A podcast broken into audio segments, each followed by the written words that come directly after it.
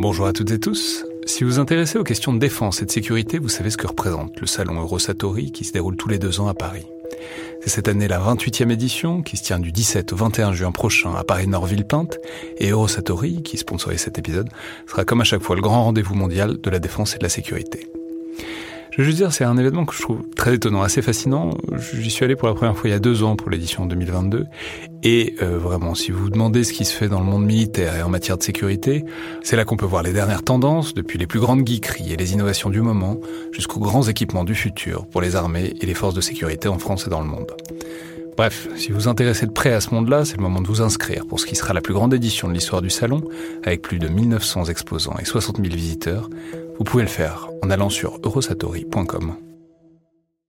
Bonjour à toutes et tous, euh, juste un mot très rapide avant l'émission d'aujourd'hui, d'abord pour signaler que ce sera la dernière euh, de l'année, en tout cas de l'année 2021, en tout cas le dernier épisode euh, inédit, puisque la semaine prochaine ce sera une rediffusion avant de nouveaux épisodes inédits à la rentrée de janvier, donc le 5 janvier. Et simplement pour euh, faire aussi une très légère mise à jour, puisque comme je le dis au début de l'épisode, euh, cette discussion a été enregistrée la semaine dernière, mercredi dernier, et la situation euh, sur, sur le dossier ukrainien a très légèrement évolué, puisque il y a quelques jours on a connu, disons, les conditions, en tout cas les exigences de, de Moscou pour des négociations avec, qui a fait surtout avec Washington évidemment, à savoir euh, essentiellement euh, une interdiction formelle et signée par un traité euh, d'étendre l'OTAN au pays de l'ex-URSS et en tout cas d'y installer des bases militaires, de revenir aussi sur les accords de 2008 euh, accord de partenariat de l'OTAN avec euh, la Géorgie et l'Ukraine dont on parle largement dans l'émission. Alors ça change un peu les choses, on y voit un peu plus clair sur euh, ce que Moscou exigerait dans des négociations. Ça ne change pas non plus radicalement la situation puisque ce sont des demandes qu'on peut estimer en tout cas tout à fait inacceptables et, hors de propos du point de vue occidental et du point de vue otanien. Donc peut-être que c'est un point de départ pour des négociations. Dans tous les cas, euh, ce n'est pas sur ces bases-là que la situation euh, risque de se stabiliser, que des négociations pourraient être conclues dans les jours ou dans les mois qui viennent. Pour détailler un peu plus tout ça, évidemment, je vous laisse euh, écouter l'émission et la discussion donc avec Marie Dumoulin. Et j'en profite aussi pour vous souhaiter à toutes et tous de très belles fêtes de fin d'année et à l'année prochaine.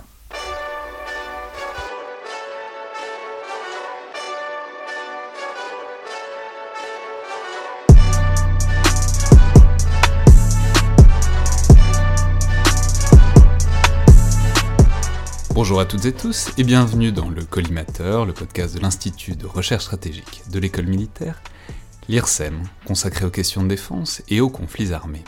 Je suis Alexandre Jublin et aujourd'hui pour parler de la Russie et de l'Ukraine euh, dans un contexte de montée en puissance militaire et de fortes tensions depuis quelques semaines et quelques mois euh, autour de la frontière, mais aussi évidemment plus largement de la relation entre la Russie et les puissances occidentales, et notamment celles qui sont dans l'OTAN. J'ai le plaisir de recevoir Marie Dumoulin, directrice du programme Europe élargie au Conseil européen pour les relations internationales, l'ICFR, qui est euh, l'un des principaux think tanks sur les questions internationales et stratégiques euh, touchant notamment l'Union européenne. J'ajoute que vous êtes en parallèle de votre parcours de chercheuse diplomate et que vous avez notamment été en charge au Quai d'Orsay de la sous-direction de la Russie et de l'Europe orientale, ce qui fait que vous avez suivi ces sujets de très près, et puis de l'intérieur de la diplomatie française. Mais euh, je précise évidemment que vous êtes en détachement à l'ICFR et que donc vous vous exprimez ici en tant que chercheuse et non pas au nom du Quai d'Orsay ou de la diplomatie ou de la France euh, tout entière et en général. Donc bonjour, merci beaucoup d'être là et bienvenue dans le collimateur. Bonjour, merci de m'avoir invité. Alors je précisais aussi à tout hasard qu'on enregistre cette émission donc le mercredi 15 décembre. Euh, je le dis parce que c'est évidemment une situation relativement explosive en ce moment et que donc il n'est pas impossible qu'il y ait des évolutions et des rebondissements dans la petite semaine qui va séparer euh, l'enregistrement de la diffusion, même si on peut espérer qu'on prenne plutôt le chemin de la désescalade et des négociations dans les jours qui viennent, mais que donc euh, on peut difficilement commenter ce qui va se produire après le 15 décembre si jamais il y a des évolutions majeures à venir. Alors, c'est une question qui est évidemment multiforme et compliquée, parce que sans vouloir reprendre l'image peut-être un peu facile de la matrioshka ou de la poupée russe, il y a quand même plusieurs problèmes emboîtés euh, et imbriqués les uns dans les autres qu'il faut tous prendre en compte.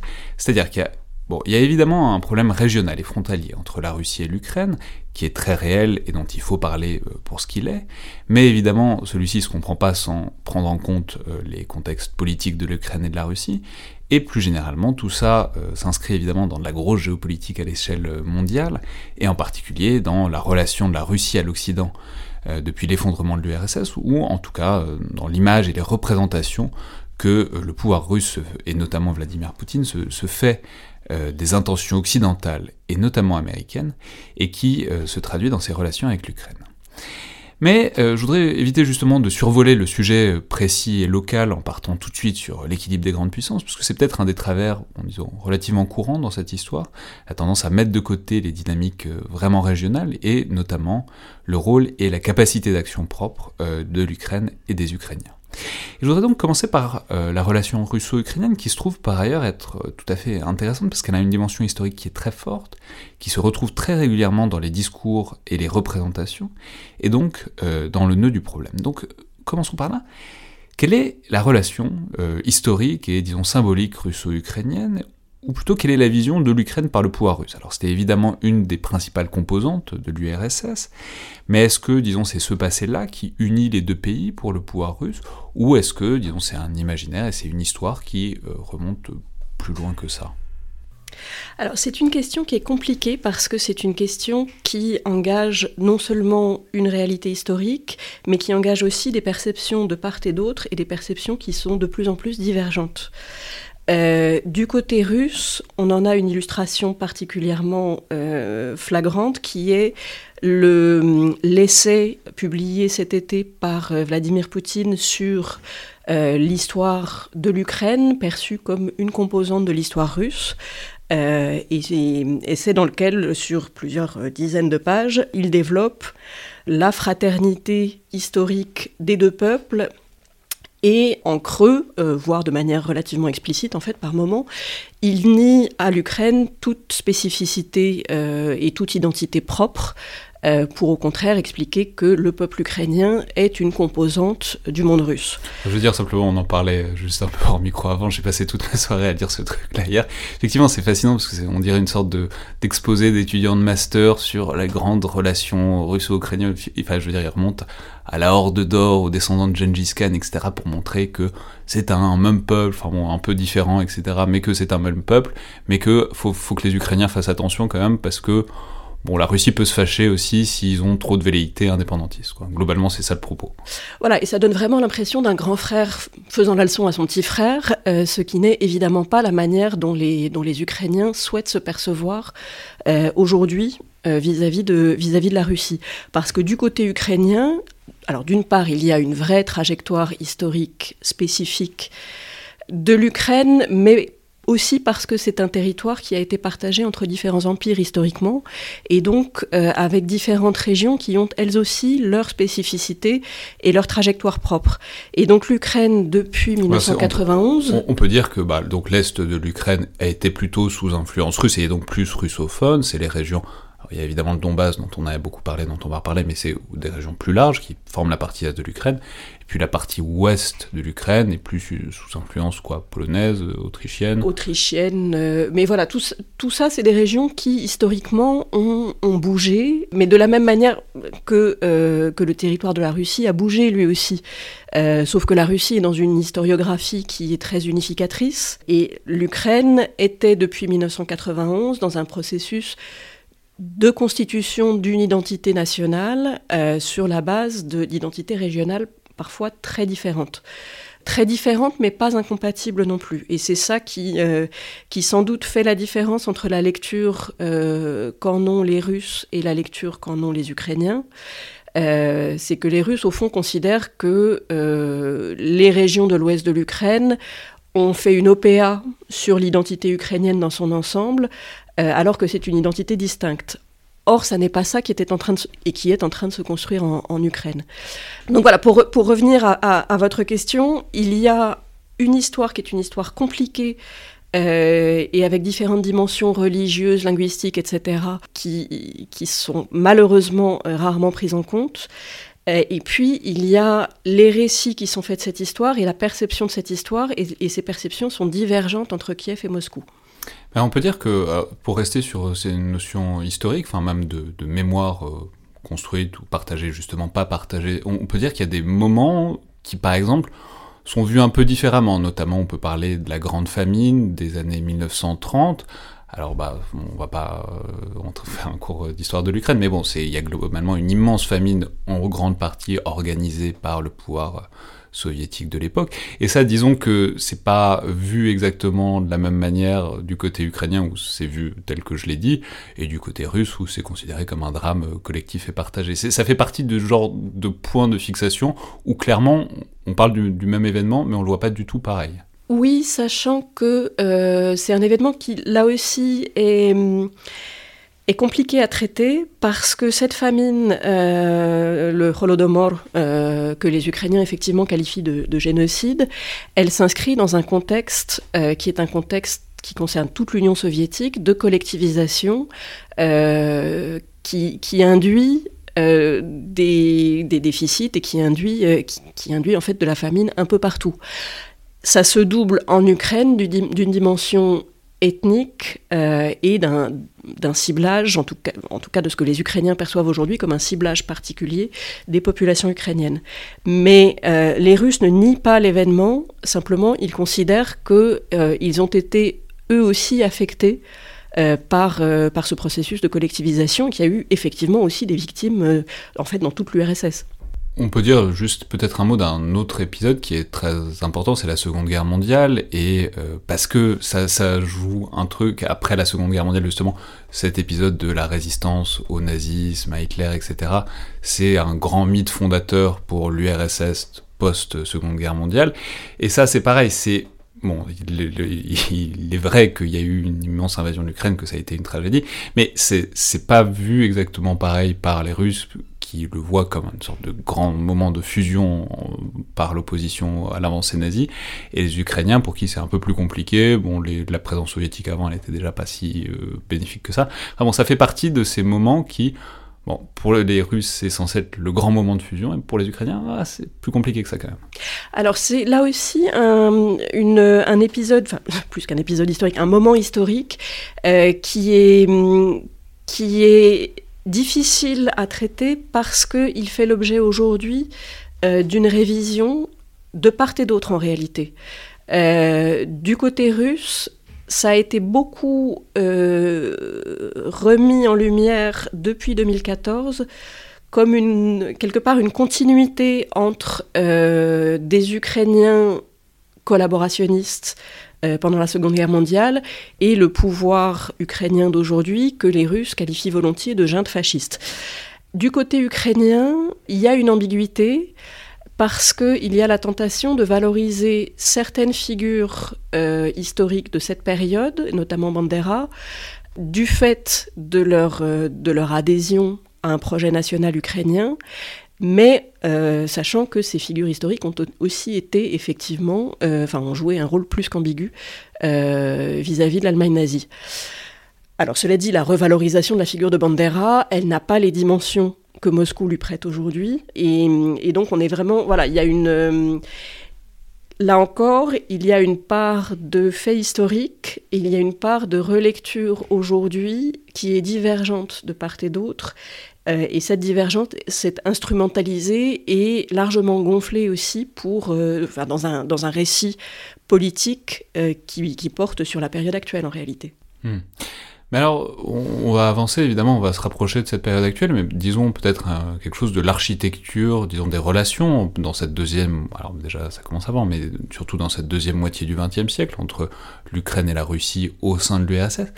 C'est-à-dire, plus spécifiquement, ma question, c'est quelle était la fonction et quelle était l'importance de l'Ukraine au sein de cet ensemble qui était l'URSS Parfois, il y a ce, ce, cliché qui est que l'Ukraine était le grenier à blé euh, de l'URSS, c'est vrai que c'était une province agricole, euh, enfin ça l'est toujours.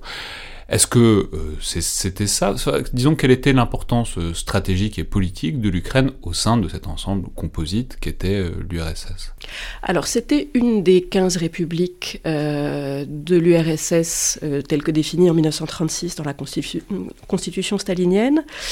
Euh, c'était aussi une des trois républiques à bénéficier, enfin, une des trois entités à bénéficier d'un siège à l'Assemblée générale des Nations Unies en 1945. L'URSS a un siège, mais l'Ukraine, enfin la, République euh, socialiste d'Ukraine, a également un siège euh, à l'Assemblée générale des Nations Unies. Et la troisième, c'est la Biélorussie. La voilà. Donc c'était vraiment une des, une des entités politiquement fortes de l'URSS. Euh, c'était aussi une entité symboliquement euh, particulièrement importante du fait de ces dimensions agricoles que vous évoquiez, le grenier à blé parce qu'il euh, y a des terres particulièrement fertiles, etc. Et symbolique aussi de l'industrialisation de, l'URSS. On pense à ces images d'archives où on voit l'inauguration du, barrage de Zaporogie qui était une, voilà, une des grandes réalisations de l'ingénierie soviétique. On pense évidemment à l'acier du Donbass euh, qui est également une, euh, voilà, une, euh, un des berceaux de, l'industrie soviétique. Donc il y avait cette dimension symbolique de, de, l'Ukraine comme, quelque part, incarnation d'un projet soviétique de modernité. Et alors, pour recoller peut-être un peu nos thèmes de prédilection, et d'un point de vue, disons, militaire et stratégique, c'est-à-dire on imagine bien, enfin, suffit de regarder une carte, que l'Ukraine, alors il y avait des disons des, pays du bloc soviétique plus à l'ouest, mais en quelque sorte, bon, l'Ukraine d'une part, c'est plus à l'ouest que la Russie, donc ça permettait de faire une sorte d'interface aussi et de protéger le cœur de la Russie par rapport euh, bah, au bloc occidental, disons. Mais même au-delà de ça, à l'intérieur, disons, de l'ensemble qui était l'URSS, l'importance militaire et stratégique de l'Ukraine, on va parler évidemment de la Crimée et de l'accès à, la mer Noire, mais voilà, disons, à l'intérieur de cet édifice, quelle était la place euh, militaire de l'Ukraine? Alors c'était moins moins important en termes de défense du, flanc occidental de l'URSS, puisque comme vous le disiez, il y avait d'autres États du bloc euh, socialiste euh, qui, jouaient le rôle de zone tampon en fait euh, avec avec les pays de l'OTAN. En revanche, cette fonction-là existe sur la façade mer Noire, avec notamment la Crimée et, les bases militaires de, Crimée. L'importance stratégique de l'Ukraine, elle est aussi liée à l'intégration très forte du complexe militaro-industriel soviétique en général et à la présence en Ukraine euh, d'industries importantes de ce, complexe. Donc intégration, ça veut dire que euh, c'est intégration en quelque sorte verticale, c'est-à-dire que depuis euh, l'acier qui était utilisé, qui était produit là, jusqu'à mettons au bateau qui sort, euh, on essayait de concentrer la chose géographiquement et notamment en Ukraine. Alors, il y avait une grande partie qui était en Ukraine, mais il y avait aussi des liens entre les, industries du, complexe militaro-industriel euh, qui étaient basées en Russie, en Biélorussie et en Ukraine. C'était vraiment les trois, les trois grandes républiques euh, dotées d'une industrie, enfin d'un complexe militaro-industriel. C'est ces trois-là, pour des raisons qu'on peut imaginer. Euh, et entre ces trois républiques, il y a des liens industriels euh, dans le domaine militaire qui sont extrêmement forts et qui persistent en grande partie après la chute de l'URSS. Et donc c'était quoi le savoir-faire particulier de, l'Ukraine euh, à l'intérieur de tout ça? Alors il y a notamment une, très forte composante aérienne. Antonov est toujours basé en Ukraine aujourd'hui. Donc une des grandes entreprises qui font des avions. Et puis il y a aussi évidemment une dimension navale évidente, puisque bah, la Crimée, alors on en reparlera, mais c'est évidemment la façade et de la Russie, enfin l'accès de la Russie à la mer Noire et donc à la mer Méditerranée, et c'est donc une base navale très importante dès l'époque soviétique. Tout à fait, euh, tout à fait. Et c'est, euh, en fait, ça l'était déjà euh, sous, l'Empire russe, mais, mais ça, le, ça le reste et ça. Hum, ça gagne en importance stratégique aussi, oui, j'aurais peut-être pu le mentionner plus tôt, l'Ukraine est un des territoires de l'Union soviétique où sont stationnés euh, des armements nucléaires.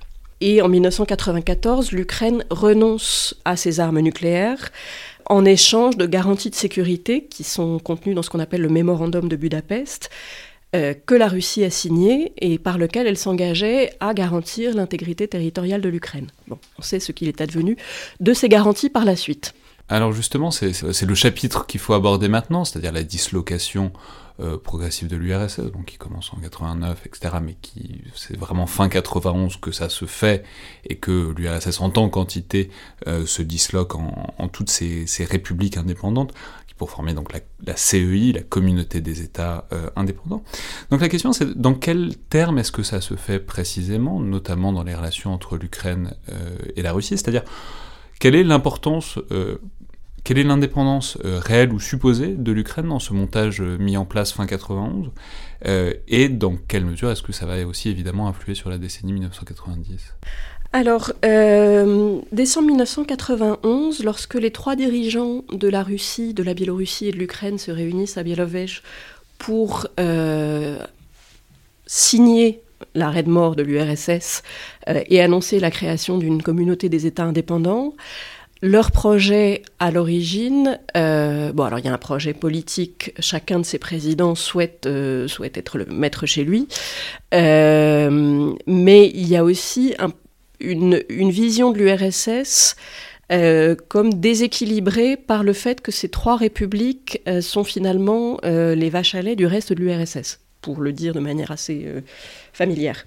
Donc il y a un côté euh, fraternité slave face, euh, face au Caucase et à l'Asie centrale, qui sont, qui sont des républiques plus pauvres et qui, qui nécessairement bénéficient des transferts de, du reste de, de l'URSS. En quelque sorte, on va se délester du poids de ces républiques plus pauvres et nous, on pourra rester entre, entre, entre les plus riches. Quoi. Et il y a de ça. et puis, Bon, petit à petit, enfin dans, les semaines qui suivent, euh, les autres républiques euh, protestent euh, et se joignent à la, à la, communauté, qui à ce moment-là est conçue, la CEI, comme quelque part l'instance de gestion du divorce. Euh, sauf que petit à petit, elle va s'institutionnaliser, il va y avoir un certain nombre d'accords qui vont être signés, et ça va devenir pour la Russie aussi un projet politique d'intégration régionale pour euh, préserver l'espace dans lequel euh, elle, se conçoit historiquement, puisque en fait le, la chute de l'URSS s'est traduite pour la Russie par un, recul de ses frontières euh, par rapport à celle qu'elle avait connue depuis, euh, depuis euh, le XVIIIe siècle. Hmm. Mais alors, une question dont il faut parler, parce qu'elle est au cœur du sujet et de l'argumentaire de Moscou, et d'ailleurs elle se retrouve aussi dans, dans les chez certains personnages politiques français, disons, quand ils plaident pour un rapprochement avec la Russie, c'est l'idée de euh, la promesse qui aurait été faite à ce moment-là par les puissances occidentales, c'est-à-dire bon, les, États-Unis, et notamment par la personne du, du secrétaire d'État américain James Baker, que, euh, disons, l'OTAN ne s'étendrait pas dans les anciennes euh, puissances euh, du bloc soviétique et donc ne menacerait pas le territoire russe. Donc c'est un argument qu'on voit encore beaucoup aujourd'hui, qui est très directement, enfin je veux dire c'est pas un mystère, Poutine le dit face caméra et au micro à chaque fois qu'il en a l'occasion, que c'était une promesse qui a été faite et qui a été trahie. Alors simplement qu'est-ce qu'on peut en dire de cette promesse, donc réelle ou fictionnelle, mais qui en tout cas est clairement mobilisée dans les argumentaires contemporains? Alors, ce qu'on peut en dire, c'est que ça a été très certainement évoqué à l'époque, euh, qu'il n'y a néanmoins aucune trace écrite euh, d'une telle promesse, euh, et que Gorbatchev lui-même a indiqué qu'il n'y avait pas eu de promesse de ce type à l'époque. Ce qu'il faut voir aussi, c'est que la Russie de 1991-1992 n'est pas la même que celle d'aujourd'hui.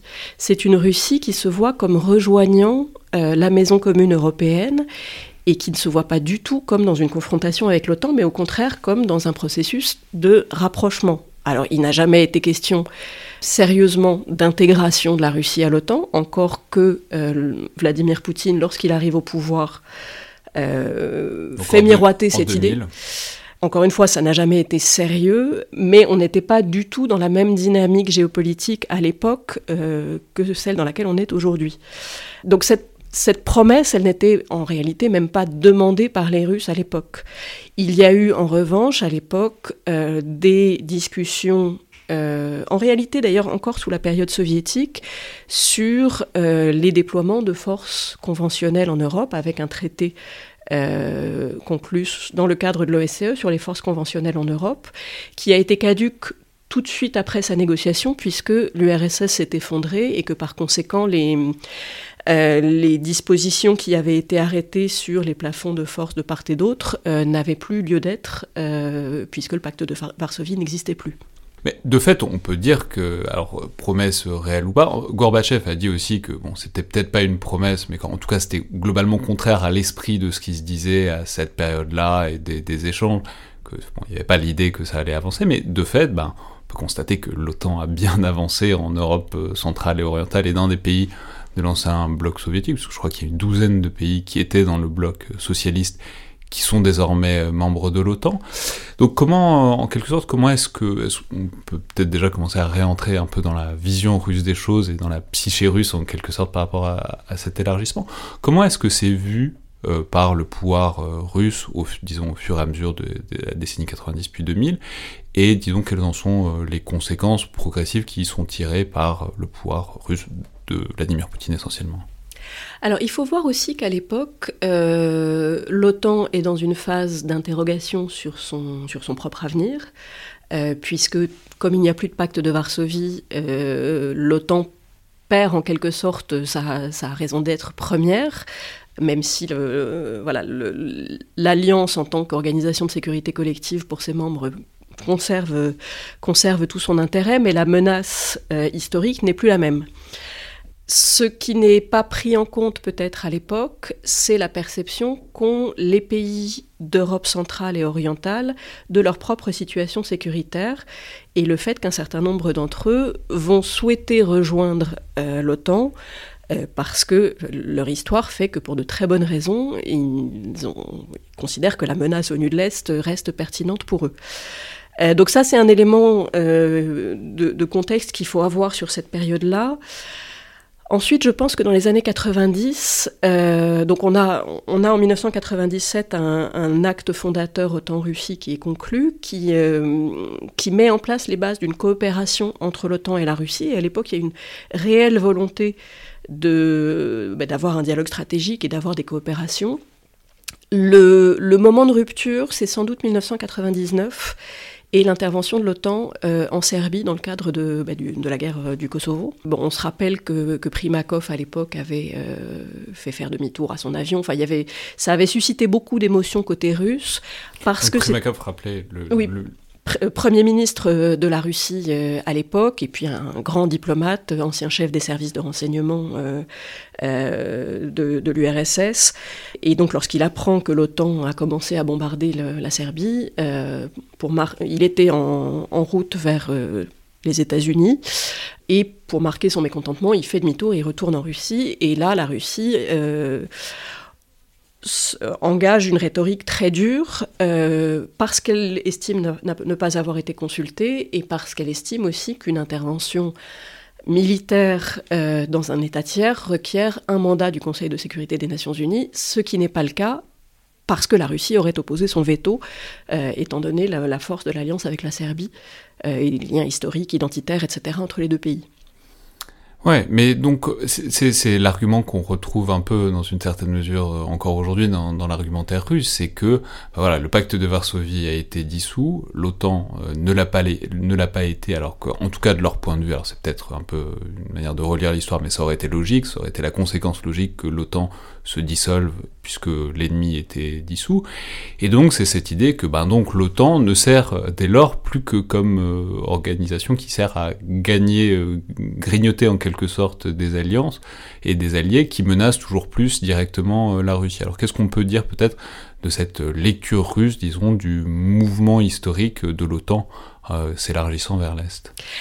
Je pense que ça s'inscrit aussi dans un, dans un discours en réalité identitaire du côté russe. Euh, on a à partir du début des années 2000, et par opposition aux années 90 qui sont perçues par les Russes comme une période de décadence, euh, de chaos euh, et de grande violence intérieure. Que c'est de, fait. Ce, que c'est de fait. C'est pas un truc de perception. et une période d'anarchie. On a à partir de l'arrivée au pouvoir de Vladimir Poutine euh, et, du début des années 2000 une période de reconstruction de l'État et de reconstruction de l'État russe en tant que puissance euh, européenne et globale. Euh, et de ce point de vue-là, l'OTAN est un, est un adversaire utile pouvoir dire qu'il y a une menace extérieure et que cette menace vient de l'OTAN, ça, ça participe d'un discours sur ce qu'est la Russie aujourd'hui. Et ça participe d'une opposition euh, entre la Russie et l'Occident qui s'est affirmée de manière plus en plus euh, ouverte, euh, en particulier depuis la décennie 2010. Ouais, mais alors au sein de ce mouvement donc de détachement progressif, voire de changement de, de partenaires de tous ces pays de l'ancien bloc soviétique, Disons, à quelle vitesse ça se fait pour l'Ukraine? Parce qu'on voit bien qu'il y avait donc ces liens très forts. En même temps, il y a un détachement euh, qui se fait, puisqu'on va, on va y arriver, mais il y a deux révolutions, donc en 2004 et en 2014, qui sont des soulèvements contre l'influence russe euh, en Ukraine. Mais est-ce qu'on peut peut-être caractériser, disons, la, la, dérive euh, progressive de l'Ukraine plutôt vers des alliés un peu plus occidentaux et qui cherchent à se détacher progressivement, disons, de l'influence russe au cours de la décennie 90 puis 2000 alors, dans les années 90, je pense qu'on a une situation qui est très similaire en Ukraine à celle de la Russie, avec donc le, même chaos, la même anarchie, une privatisation qui amène euh, l'émergence de, d'oligarques qui jouent un rôle politique important.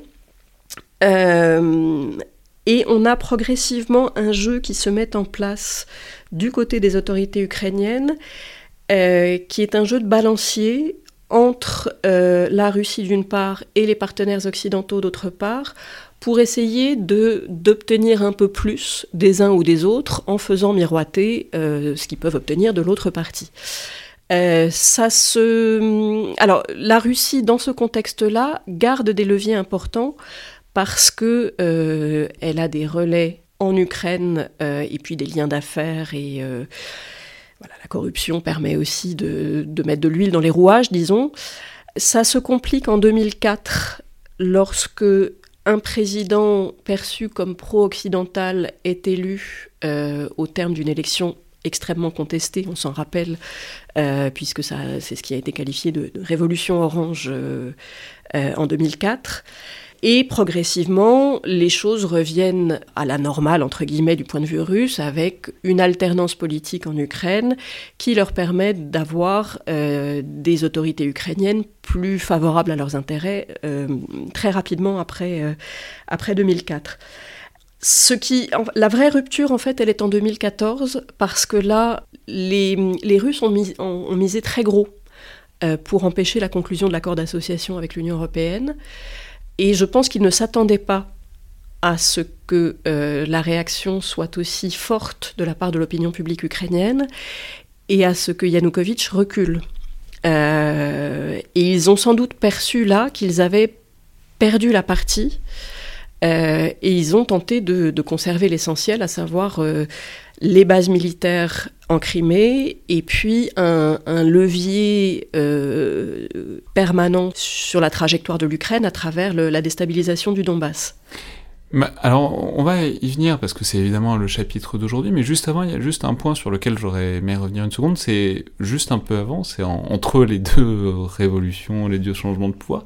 C'est en 2008, puisqu'il y a un moment assez étonnant où alors au sommet de Bucarest, euh, a, lieu un événement qui, à bien des égards, domine encore la situation sécuritaire actuelle, c'est la promesse euh, par l'OTAN d'un, alors déjà la conclusion d'un partenariat et surtout la promesse de l'adhésion de, l'Ukraine et la Géorgie, à terme à l'OTAN. Alors, est-ce que vous pourriez nous dire ce qui s'est passé à ce moment-là pour arriver à cette situation dont on va voir que bah, ça pose des problèmes très très réels euh, à l'heure actuelle, euh, vraiment aujourd'hui.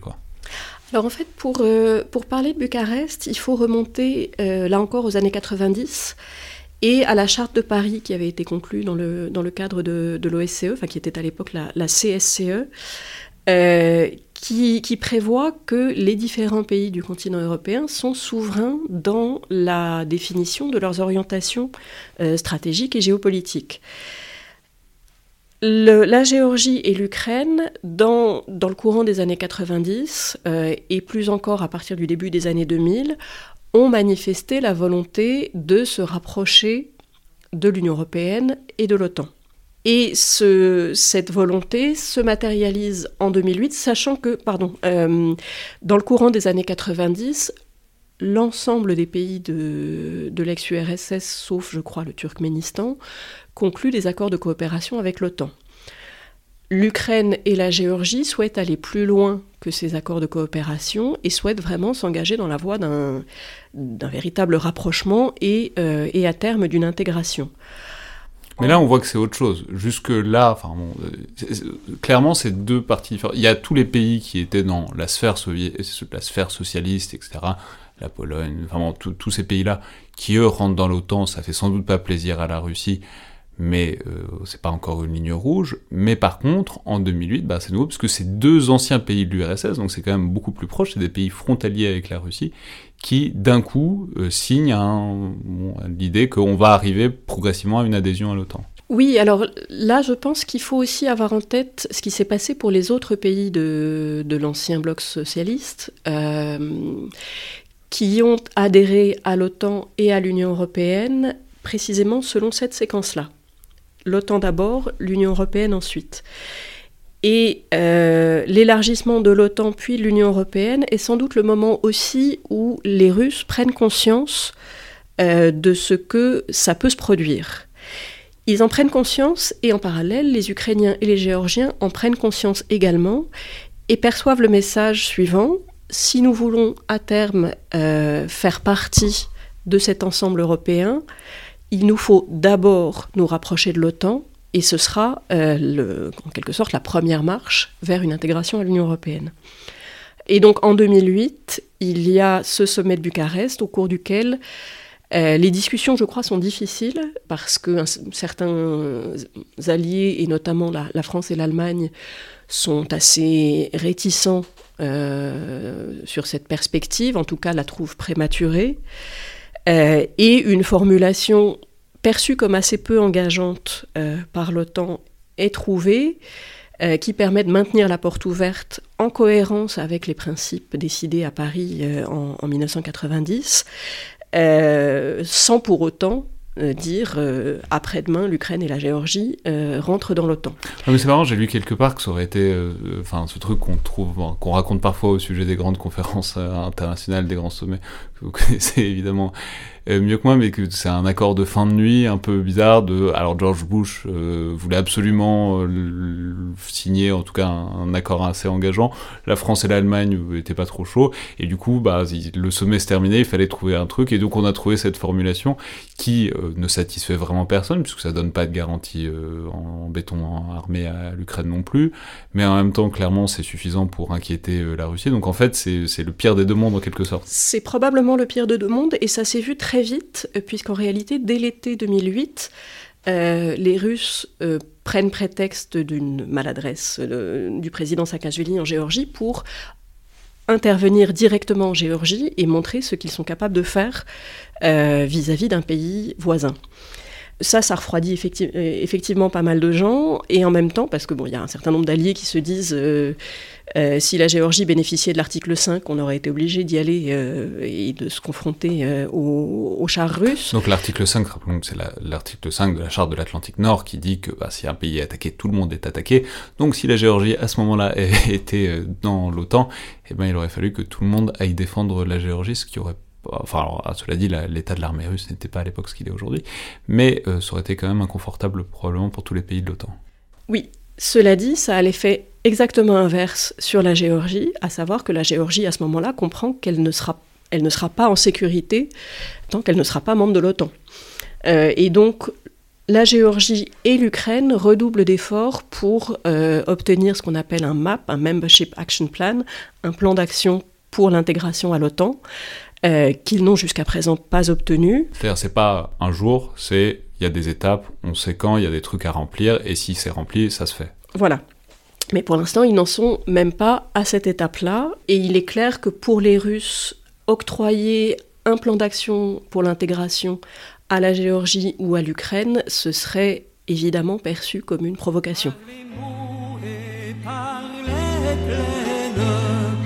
Dans la à travers toute l'Ukraine se levaient nos partisans. À travers toute l'Ukraine se levaient nos partisans. Au printemps, les traités de Lénine ont livré l'Ukraine aux Allemands. L'automne, la Magnovchina les avait jetés au vent. À l'automne, la Magnovchina les avait jetés au vent. Maknovchina, Maknovchina, tes drapeaux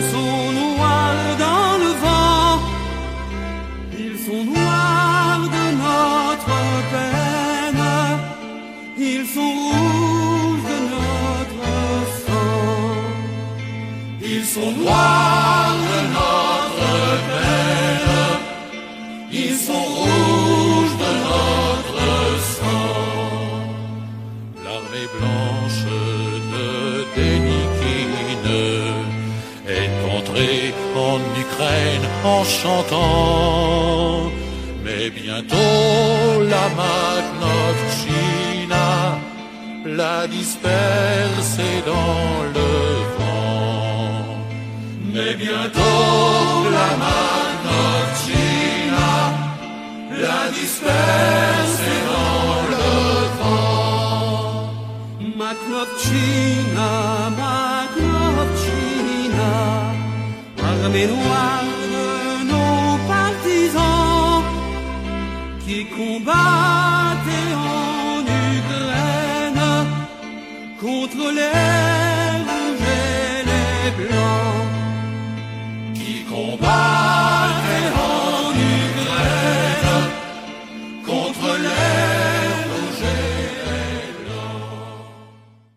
Alors, c'est- donc ça, c'est le chapitre, c'est un peu le coup de semonce de 2008. On va reparler. Enfin bon, c'est c'est c'est un- une indication que, en tout cas, la Russie commence à être prête à réagir à ce qui est perçu de sa part euh, comme excessif, quoi, comme en termes d'élargissement, en termes de rapprochement, notamment des anciens pays de l'URSS. Mais le chapitre suivant, donc dans les relations russo-ukrainiennes, mais on peut aussi considérer que c'est le grand point d'inflexion dans la relation russo-occidentale euh, contemporaine, c'est évidemment euh, ce, celui de 2013-2014, donc avec une révolution, en tout cas des soulèvements provoquant un changement de régime, une fuite du président Viktor Yanukovych. Bon, après, on découvre beaucoup de choses sur sa corruption, etc. Donc euh, ça, qui était connu en réalité, mais c'est vrai que la, les images euh, de, son, de, sa, de sa résidence notamment sont, étaient particulièrement choquées parce que euh, le décalage entre l'état économique du pays et euh, le, la débauche de, de luxe et de mauvais goût, faut le dire, euh, qui, euh, qui caractérisait sa résidence est, est particulièrement frappant. c'est toujours un problème des autocrates d'Europe de l'Est et d'Asie centrale, c'est le mauvais goût, c'est- toujours terrible. Mais donc, une réaction par la Russie qui prend possession de la Crimée, et euh, qui soutient donc une rébellion séparatiste à l'est du territoire euh, ukrainien, et, notamment dans le Donbass. Mais on peut signaler peut-être, parce qu'on perd, euh, c'est un conflit qui s'est relativement embourbé, etc., donc on a un peu de mal à, se souvenir de la mesure des choses, mais on peut sou- souligner que, en passant que c'est une vraie, très très très grosse défaite militaire pour l'Ukraine, enfin c'est même une humiliation on peut le dire, en plus de, l'U- de la Crimée, parce que perdre une province entière quasiment sans tirer un coup de feu, comme ça a été le cas pour la Crimée, C'est pas brillant, mais on peut signaler que dans l'est du territoire ukrainien, bah, ça a été aussi une vraie relative débandade des troupes ukrainiennes, et qui ont dû signer un accord de cessez-le-feu, de- de- d'arrêt des hostilités en 2015, qui était extrêmement euh, défavorable, parce que quasiment le couteau sous la gorge, parce que la situation militaire était si défavorable euh, pour les forces ukrainiennes. Donc on va revenir sur les conséquences de tout ça, mais simplement, euh, juste revenir une seconde sur qu'est-ce qui se passe à ce moment-là pour, disons, ces, ces- actions russes qui sont extrêmement agressives, extrêmement offensives, il n'y a, pas de doute, qui les ont amenés relativement au banc de la communauté internationale pendant quelques mois, voire quelques années. Donc voilà, que- quels boutons, quels leviers ont été actionnés en quelque sorte à ce moment-là pour provoquer une, un tel backlash, enfin une telle une réaction aussi forte de la part de, de Moscou? Euh, je crois qu'en 2013-2014, comme je le disais juste avant, les Russes n'ont pas tout de suite mesuré euh, ce qui se jouait sur le Maïdan. Euh, Donc Et- Maïdan, c'est les révoltes, les manifestations dans cette place centrale de Kiev. voilà, les manifestations pour demander au président Yanukovych de signer l'accord d'association avec l'Union européenne, ce qu'il avait renoncé à faire sous la pression de Moscou et contre monnaie sonnante et trébuchante. À l'époque, dans un premier temps, Moscou pense pouvoir conserver le contrôle de la situation en, faisant pression sur Yanukovych et en l'achetant quelque part. Euh, il y a ces manifestations de très grande ampleur. Il est probable qu'à l'époque, euh, une solution forte ait été envisagée et la, répression de ces manifestations, mais ça n'est finalement pas le choix qui est fait par Yanukovych. Et puis, il y a une, médiation qui se met en place euh, avec les ministres français, allemands et polonais des Affaires étrangères qui se rendent à Kiev. Euh, qui sont rejoints par un représentant du président russe, euh, qui toutefois n'a pas, le, pas le rang de ministre et n'a pas, n'a pas mandat pour signer quoi que ce soit.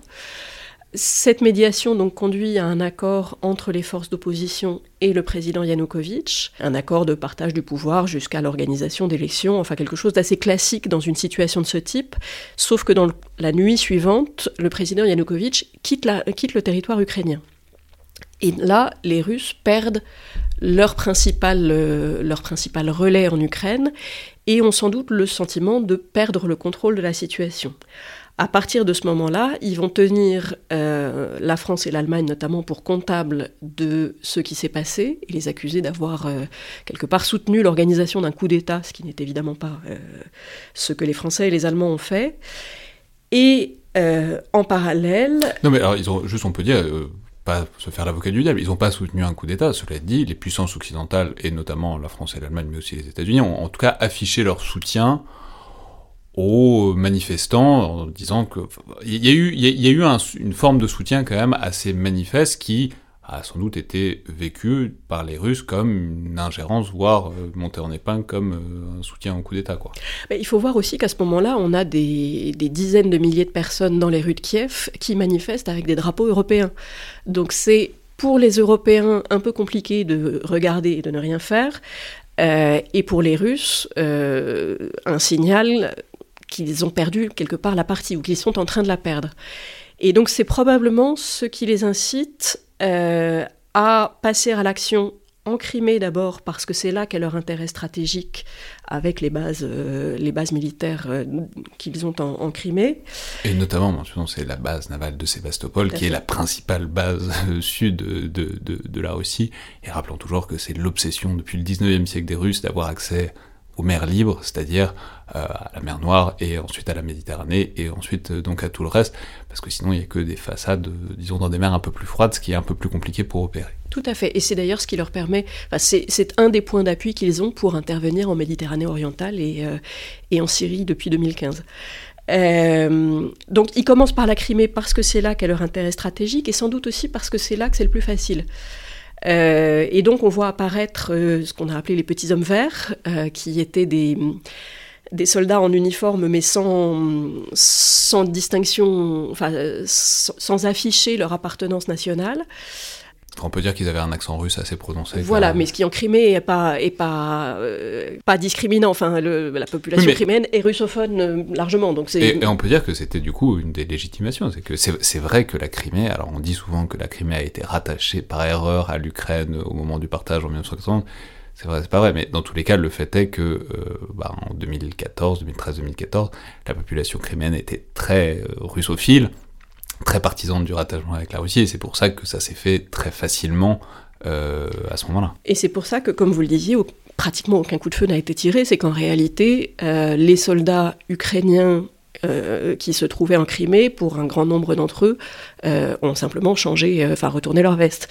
et donc, le, voilà, ça, ça s'est fait, pas tout seul, il y avait un petit peu d'aide, mais mais ça s'est fait de, manière relativement facile, avec ensuite un, référendum organisé en une semaine, euh, en présence de ces fameux petits hommes verts armés un peu partout dans, euh, dans la péninsule. Euh, et donc un résultat tout à, fait, tout à fait sereine et tout à fait remarquable. Voilà, un vote qui s'est déroulé sans le moindre incident et qui a donné le résultat que l'on pouvait attendre, résultat qui n'a pas été reconnu par la communauté internationale pour des raisons qu'on peut tout à fait comprendre.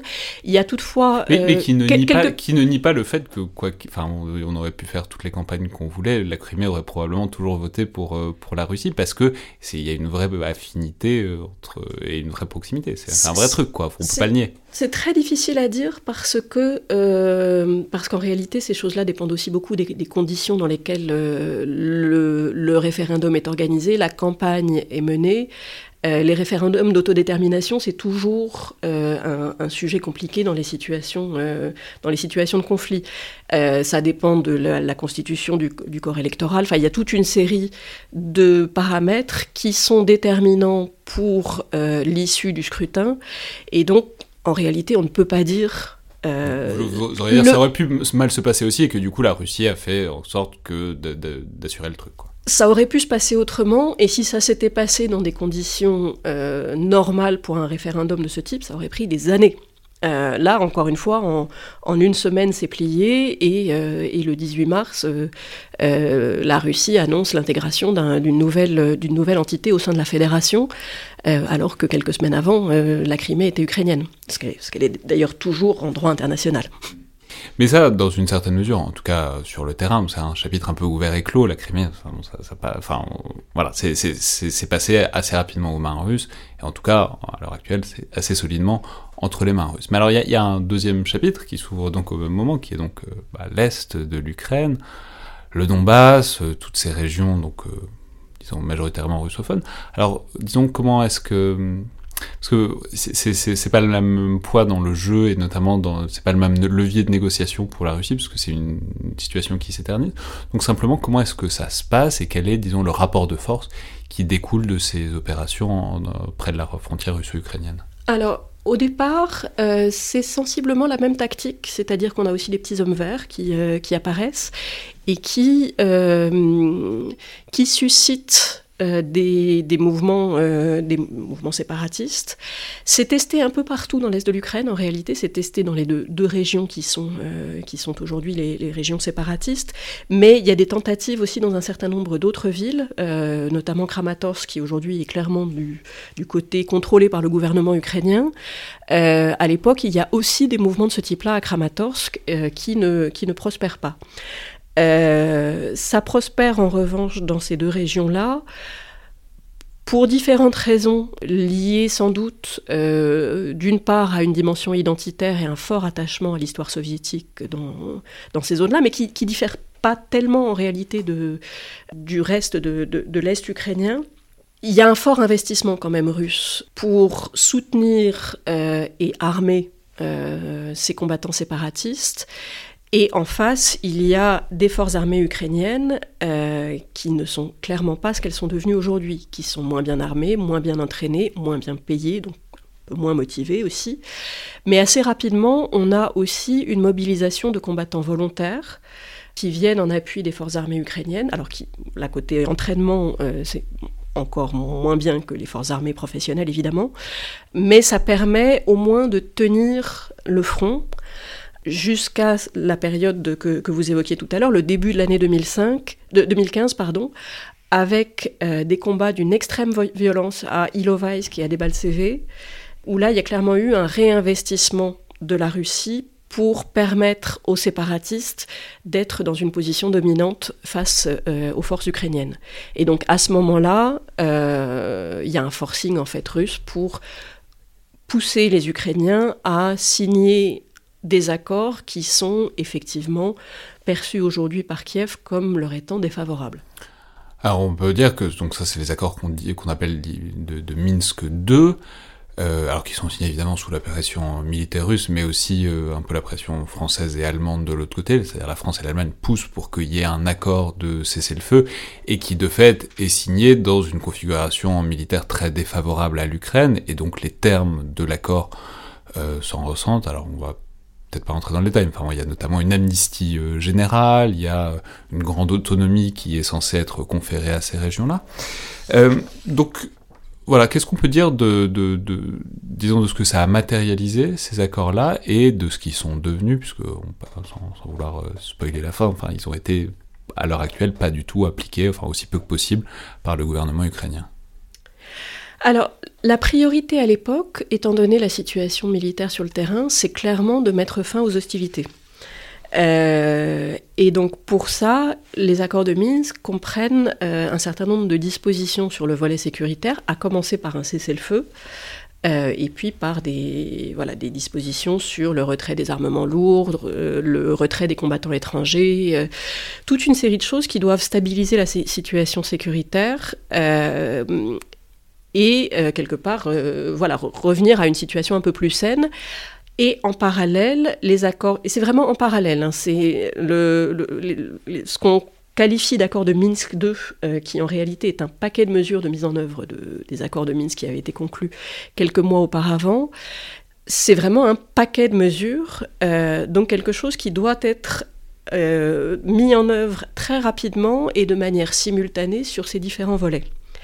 Donc un volet sécuritaire dont je viens de parler et un volet politique euh, que vous avez un peu évoqué avec une amnistie, avec euh, euh, des dispositions d'autonomie locale, des élections, etc. Tout ça était censé être mis en œuvre très rapidement.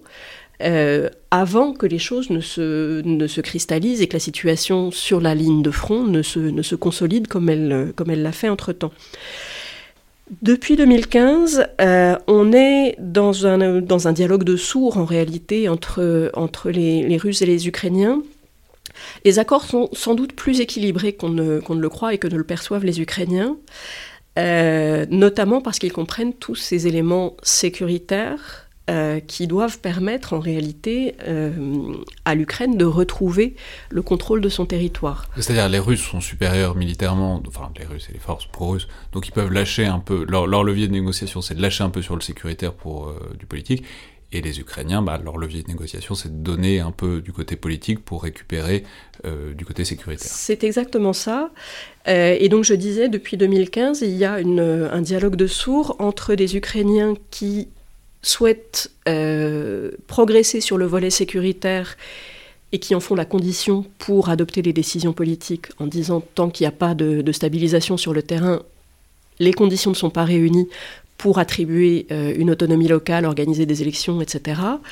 Et du côté russe, euh, il y a un discours qui consiste à dire une fois que les conditions politiques auront été remplies, la situation sécuritaire se stabilisera d'elle-même.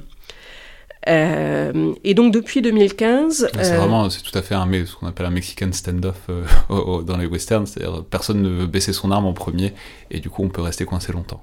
et c'est exactement ce qui s'est passé. avec, alors, avec une médiation franco-allemande qui a été très active en réalité depuis 2015, et qui a vraiment cherché toutes les possibilités pour essayer d'articuler ces deux, ces deux approches largement incompatibles, euh, et essayer de séquencer la mise en œuvre et puis de proposer des mesures de confiance qui permettraient progressivement euh, d'enclencher une dynamique un peu plus positive.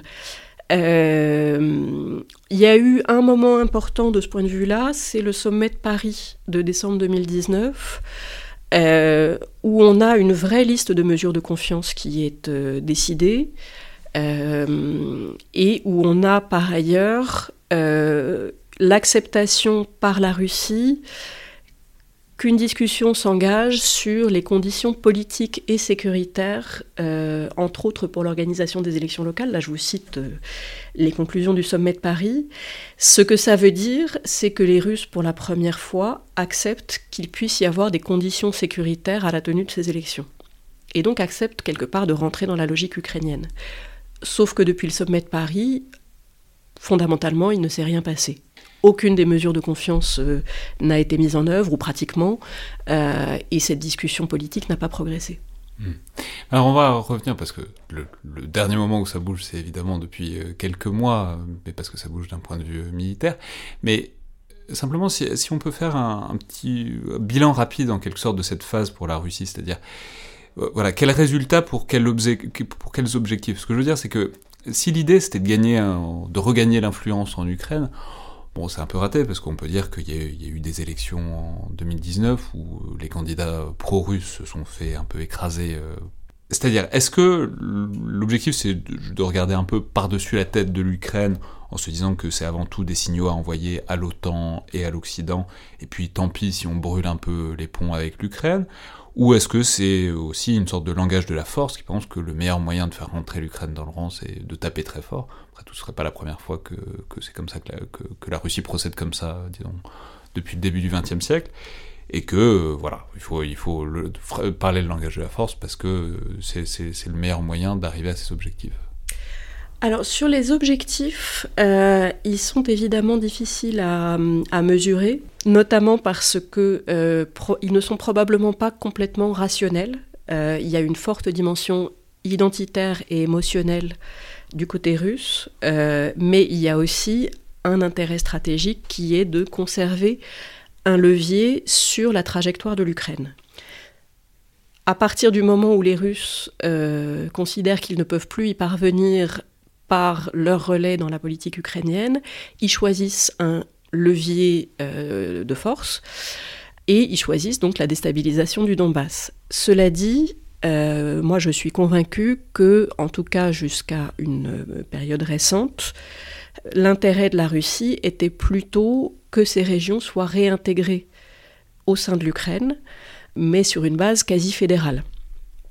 Et c'est, je pense, l'objectif qui est poursuivi lorsque les Russes appellent à un dialogue direct entre Kiev, Donetsk et Lugansk et se présentent comme euh, médiateurs dans, un conflit qui est un conflit interne à l'Ukraine, de leur Kiev. Donetsk et Lugansk, c'est les trois, c'est entre la capitale et les deux provinces euh, séparatistes. Exactement, voilà. Euh, et donc l'idée de ce dialogue direct euh, que souhaitent les Russes, c'est de placer ces trois parties sur un pied d'égalité, ce qui nécessairement conduira à un accord final dans lequel Donetsk et Lugansk, les deux régions séparatistes, seraient réintégrés à l'Ukraine comme des entités quasi fédérales, même si, euh, même si ça n'était pas euh, le terme utilisé, puisque c'est un terme assez, assez toxique euh, pour les Ukrainiens.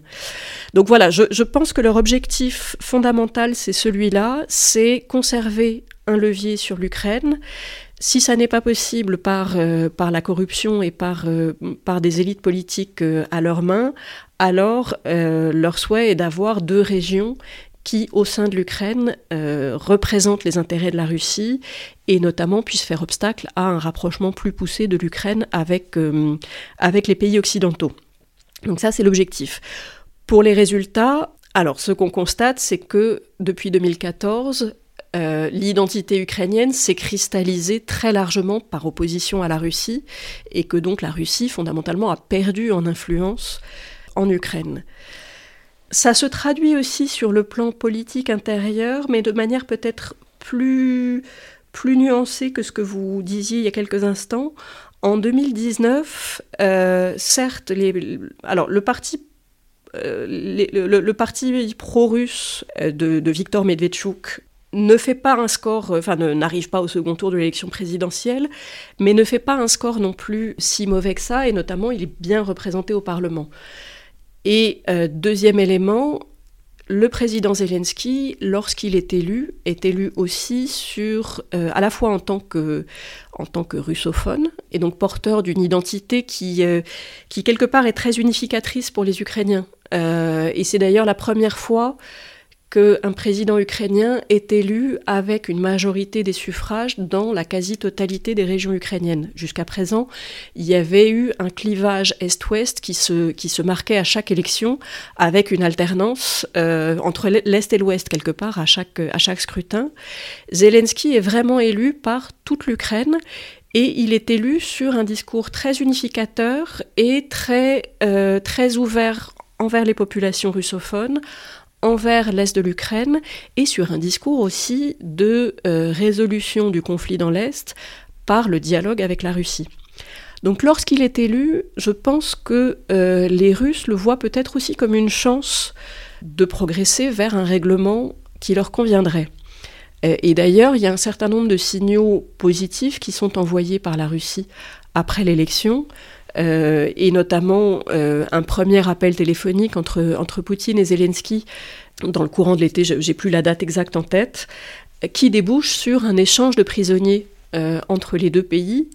Et donc il y, euh, y a quand même voilà, l'espoir que euh, on arrive à une dynamique un peu plus constructive entre les deux pays. C'est aussi ce qui permet d'organiser le sommet de Paris dont je parlais tout à l'heure. Mais donc, encore une fois, on va divulguer à la fin, mais ça, c'est pas comme ça que ça se passe. C'est pas exactement le, le, tour compris des relations entre Zelensky et, et Zelensky et la Russie. Non, euh, ça n'est pas le tour compris les relations entre Zelensky et la Russie. Je serais assez en peine pour, euh, pour déterminer le, moment où, enfin le, moment de rupture. Je pense que le sommet de Paris est certainement une rupture, euh, en tout cas dans, les discussions sur le règlement du conflit dans le Donbass. En revanche, en marge du sommet de Paris, les deux présidents se parlent en bilatéral et parviennent aussi à des accords, notamment sur le, dossier gazier. Donc le, dialogue n'est pas rompu à ce moment-là.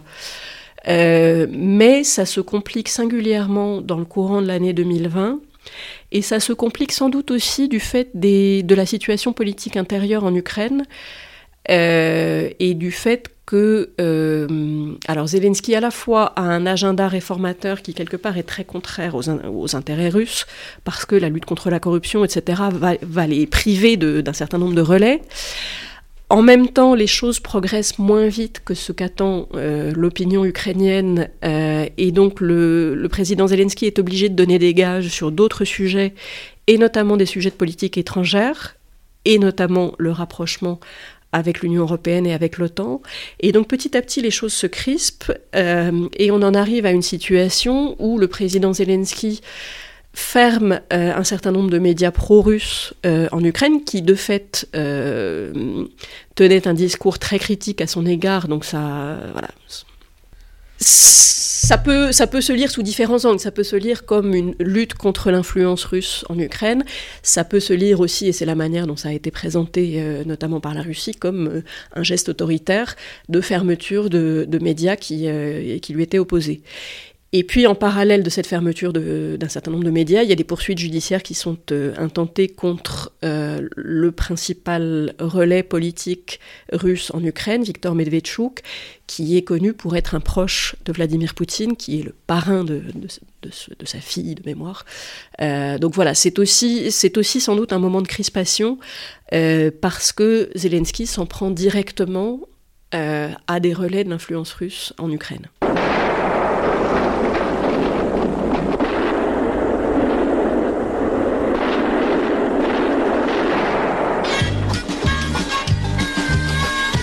Поле танки грохотали, Солдаты шли в последний бой, а молодого командира Несли с пробитой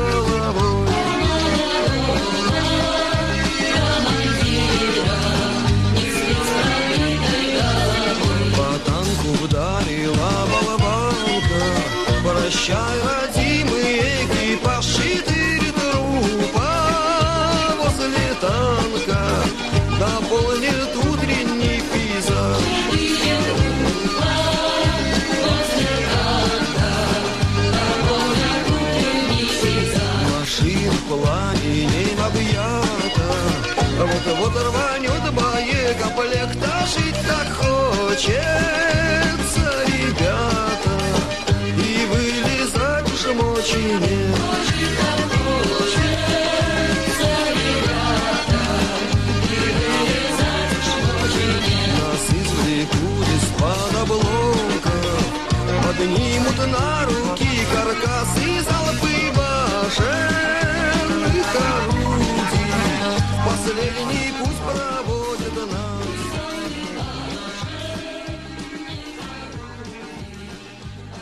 Mais alors donc ça, tout ça, ce refroidissement euh, politique, enfin disons cette, cette tension en tout cas politique, se concrétise euh, sur le terrain et sur un point de vue militaire. Alors, euh, voilà, c'est- l'entrée dans cette phase de très contemporaine, donc de monter des effectifs et des tensions à la frontière. Alors évidemment, c'est ce qui s'est passé ces derniers jours, ces dernières semaines, mais euh, bon, on peut dire que c'est pas la première fois.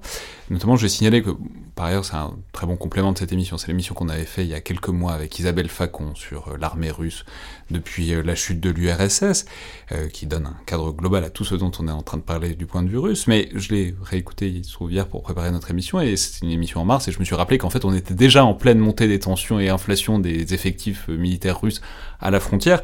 Donc c'est bien que c'était périodique, enfin c'est pas quelque chose d'inédit ce qui est en train de se passer ces jours-ci. Mais là, donc, depuis octobre, euh, fin octobre, globalement, on évoque le chiffre de 175 000 soldats russes euh, à la frontière euh, ukrainienne. Alors, c'est le chiffre des services de renseignement américains, en tout cas, qui apparemment ont l'air très inquiets d'une invasion, beaucoup plus que le coup précédent. Euh, mais donc, c'est une situation un peu ambiguë. Euh, c'est-à-dire, d'abord, bon, c'est pas comme si c'était une frontière particulièrement démilitarisée en temps normal. On- 175 000 comme ça, ça fait beaucoup, mais on peut dire qu'il y a naturellement euh, une centaine de milliers de soldats russes de toute façon à la frontière, parce que c'est la frontière de la Russie, et voilà. Et ils sont là depuis un certain temps. Et d'ailleurs, on peut signaler que fin octobre, les Ukrainiens avaient commencé par dire qu'ils voyaient rien de particulièrement anormal dans les mouvements de troupes russes près de la frontière, parce que ben, il y a des troupes russes près de la frontière, c'est comme ça. Euh, et par ailleurs, c'est donc quelque chose qu'on a déjà vu, et, je ne sais pas si on imaginerait nécessairement une invasion massive de l'Ukraine, euh, surtout en plein hiver. On peut dire que c'est pas forcément la région, la, saison la plus hospitalière euh, dans ces régions-là. Mais donc, que- quel sens donner à ces déploiements, à ces mouvements de la Russie? Qu'est-ce que pourrait d'ailleurs faire vraiment la Russie militairement? De quoi est-ce que sont capables ces forces russes, même d'un point de vue très opérationnel? Et pour gagner quoi, à votre avis? Alors, euh, je crois qu'il faut bien distinguer la situation sur la ligne de contact entre le, Donbass et les régions séparatistes du Donbass et les zones sous contrôle gouvernemental, où là les tensions n'ont jamais cessé. Euh, on a un conflit qui est certes un conflit de basse intensité depuis 2015, mais avec quand même des affrontements euh, quotidiens et des victimes très régulièrement. Euh, et avec J'ai lu, j'ai lu un truc en disant que les ruptures de cessez-le-feu, il y en a globalement plusieurs centaines par jour, donc euh, on n'est pas à une près, quoi. Avec, euh, avec une situation très fluctuante là aussi, puisque euh, il y a des périodes de calme relatif, hein, mais assez prolongées, et puis il y a des pics de tension qui peuvent, qui peuvent être sporadiques ou au contraire sur de, sur de plus longues périodes. On avait eu entre juillet 2020 et euh, en gros le début de l'année euh, 2021, euh, quelque part vers février-mars, la plus longue période de cessez-le-feu relativement bien respectée, avec une, vraie baisse euh, du niveau de violence, euh, grâce à un, accord de cessez-le-feu qui avait été conclu en, juillet 2020. Donc les tensions actuelles, euh, elles font suite à une période de calme sans précédent euh, depuis le début du conflit en réalité. Donc si on en restait uniquement à la situation sur la ligne de contact, on pourrait se dire c'est aussi une manière de faire pression pour euh, obtenir davantage euh, dans la mise en œuvre de ce cessez-le-feu. Et notamment des conditions de vérification des violations du cessez-le-feu qui soient plus favorables aux séparatistes. Donc il y a, d'une part cette situation sur la ligne de contact où encore une fois les tensions n'ont jamais cessé. Il y a d'autre part euh, ce qu'on est en train de, voir se produire aux frontières de l'Ukraine, où là vous avez raison de le dire, il y a toujours eu des forces russes, puisque c'est le territoire russe, mais on constate un renforcement du dispositif. D'ailleurs, c'est très amusant parce que les premiers trucs, quand les rapports sont sortis, notamment les rapports américains, première réaction des Russes, c'était de dire non mais c'est la Russie, vous occupez pas, c'est, on est chez nous et euh, personne n'a rien à dire sur comment on déploie nos troupes euh, le long de la frontière ou pas. Ce qui est à la fois pas techniquement faux et en même temps on est aussi en droit de voilà, quand, la Russie trouve masse massivement des troupes près d'un conflit relativement ouvert, on peut quand même poser deux trois questions. Quoi. Tout à fait. Mais euh, les Russes continuent à dire c'est chez nous et donc on ne va pas vous demander votre avis pour, euh, faire ce qu'on fait. Ce, ce, renforcement du dispositif aux frontières de l'Ukraine, il se fait en deux temps en réalité. Il y a une première phase au printemps qui est justifiée par des exercices militaires. Et puis au bout de quelques semaines, le ministre de la Défense russe annonce que euh, les exercices sont terminés, tout le monde rentre chez soi. Sauf que en réalité, une partie des équipements qui avaient été déployés à ce moment-là restent sur place. Donc on a un seuil qui est plus élevé après cet épisode du printemps qu'il ne l'était auparavant. D'ailleurs, tout le monde rentre chez soi, mais les, les, les tanks restent sur place, donc bon. Une partie, en tout cas, de, des tanks, et peut-être d'ailleurs des, des, soldats aussi, restent sur place, et on, on, remonte un petit peu le seuil de tolérance euh, des Ukrainiens et des Occidentaux euh, face au, au, déploiement russe dans, dans, ces régions. Et puis, on a effectivement, là, depuis le, le mois d'octobre, un deuxième épisode de plus grande ampleur nécessairement puisque le, seuil est plus élevé et qui s'accompagne d'une très forte inquiétude marquée par euh, plusieurs alliés et notamment les Américains euh, sur ce que les Russes entendent faire de ce déploiement. En réalité, on n'a pas de, pas de certitude sur euh, ce qu'ils veulent faire, sans doute aussi parce que ce déploiement a plusieurs fonctions il a pour première fonction de, faire pression, faire pression sur l'Ukraine euh, pour qu'elle ne fasse surtout rien dans le Donbass euh, et pour geler la situation dans le Donbass en réalité, puisque les, Ukrainiens s'attendent euh, à une offensive russe s'ils avaient une posture plus assertive dans le Donbass. Pression aussi sur les Occidentaux avec un certain nombre de, messages qui ont été passés depuis par les Russes pour dire euh, nous avons des lignes rouges concernant euh, la présence de l'OTAN en Ukraine et nous entendons que ces lignes rouges soient respectées. Sinon, et là il y a trois petits points parce que euh, les Russes jusqu'à présent n'ont pas dit ce qu'ils entendaient faire dans le cas où leurs lignes rouges ne seraient pas respectées. Et donc la question c'est pourquoi maintenant? Enfin, C'est-à-dire qu'est-ce que... Enfin, je veux dire, ils auraient pu faire ça, c'est globalement figé depuis euh, 8 ans. Ils auraient pu faire ça à peu près, alors certes, il y a eu des différents chapitres, mais fondamentalement, s'il s'agit d'avoir des concessions sur euh, l'OTAN, la présence de l'OTAN, enfin, ils auraient pu faire ça avant. Pourquoi, qu'est-ce qui se passe aujourd'hui qui pousse euh, Vladimir Poutine, parce que, on va dire, mais il semblerait que ce soit une obsession assez personnelle de Vladimir Poutine, de euh, faire cette démonstration de force à la frontière ukrainienne? C'est lié, je pense, à la perception par les Russes d'une équation qui est en train de changer en Ukraine, avec un renforcement de l'armée ukrainienne d'une part, mais aussi une coopération de plus en plus poussée avec les pays occidentaux, notamment sur les questions de défense et sur les questions militaro-industrielles. On a vu il y a quelques semaines euh, le premier emploi par les Ukrainiens d'un drone armé turc euh, dans le Donbass. Et finalement, c'est très rapidement après qu'intervient ce nouveau enfin, cette nouvelle démonstration de force euh, Alors ça, on peut de la souligner, partie russe. On peut souligner, c'est les Bayraktar euh, qui seront euh, devenus célèbres euh, justement après la guerre de l'Artsakh, la guerre arméno-azerbaïdjanaise, parce que bah, c'est ceux qui ont, enfin, c'est les drones qui ont fait tellement de dommages dans les défenses antiaériennes ar arméniennes. Donc, il semblerait que les Ukrainiens soient en train d'en acheter. Je crois que le chiffre évoqué c'est 48. Et que voilà, quand les, Russes ne voient pas ça d'un très bon oeil. Ils ne voient pas ça d'un très bon oeil, et je ne pense pas que ce soit les 48 drones de l'armée ukrainienne qui, euh, les aient conduits à déployer 175 000 hommes aux frontières de l'Ukraine.